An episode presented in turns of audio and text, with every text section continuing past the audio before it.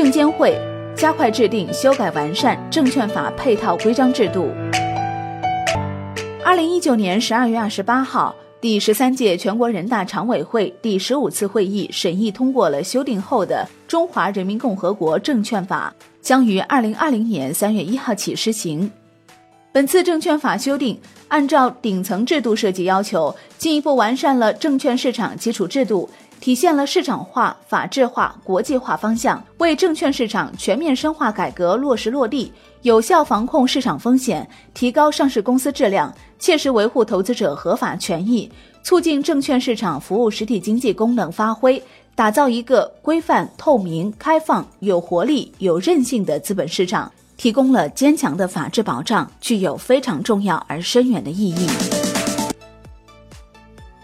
本次证券法修订系统总结了多年来我国证券市场改革发展、监管执法、风险防控的实践经验，在深入分析证券市场运行规律和发展阶段性特点的基础上，做出了一系列新的制度改革完善。一是全面推行证券发行注册制度。在总结上海证券交易所设立科创板并试点注册制的经验基础上，新证券法贯彻落实十八届三中全会关于注册制改革的有关要求和十九届四中全会完善资本市场基础制度要求，按照全面推行注册制的基本定位，对证券发行制度做出了系统的修改完善，充分体现了注册制改革的决心与方向。同时，考虑到注册制改革是一个渐进的过程。新证券法也授权国务院对证券发行注册制的具体范围、实施步骤进行规定，为有关板块和证券品种分步实施注册留出了必要的法律空间。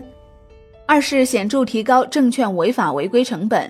新证券法大幅提高对证券违法行为的处罚力度，如对于欺诈发行行为，从原来最高可处募集资金百分之五的罚款，提高至募集资金的一倍。对于上市公司信息披露违法行为，从原来最高可处以六十万元罚款提高至一千万元。同时，新证券法对证券违法民事赔偿责任也做出了完善，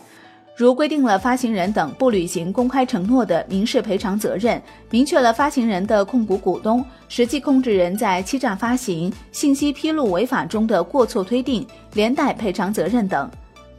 三是完善投资者保护制度。新证券法设专章规定投资者保护制度，做出了许多颇有亮点的安排。尤其值得关注的是，为适应证券发行注册制改革的需要，新证券法探索了适应我国国情的证券民事诉讼制度，规定投资者保护机构可以作为诉讼代表人，按照民事退出、漠视加入的诉讼原则，依法为受害投资者提起民事损害赔偿诉讼。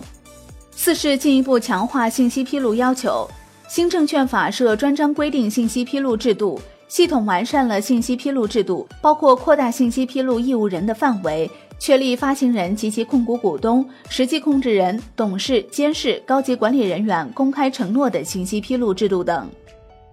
五是完善证券交易制度，优化有关上市条件和退市情形的规定，完善有关内幕交易、操纵市场、利用未公开信息的法律禁止性规定。完善证券交易所防控市场风险、维护交易秩序的手段措施等。六是落实放管服要求取消相关行政许可，包括取消证券公司董事、监事、高级管理人员任职资格核准，将协议收购下的要约收购义务豁免由经证监会免除，调整为按照证监会的规定免除发出要约等。七是压实中介市场看门人法律职责。规定证券公司不得允许他人以其名义直接参与证券的集中交易，提高证券服务机构未履行勤勉尽责义务的违法处罚幅度，由原来最高可处以业务收入五倍的罚款提高到十倍，情节严重的并处暂停或者禁止从事证券服务业务等。八是建立健全多层次资本市场体系。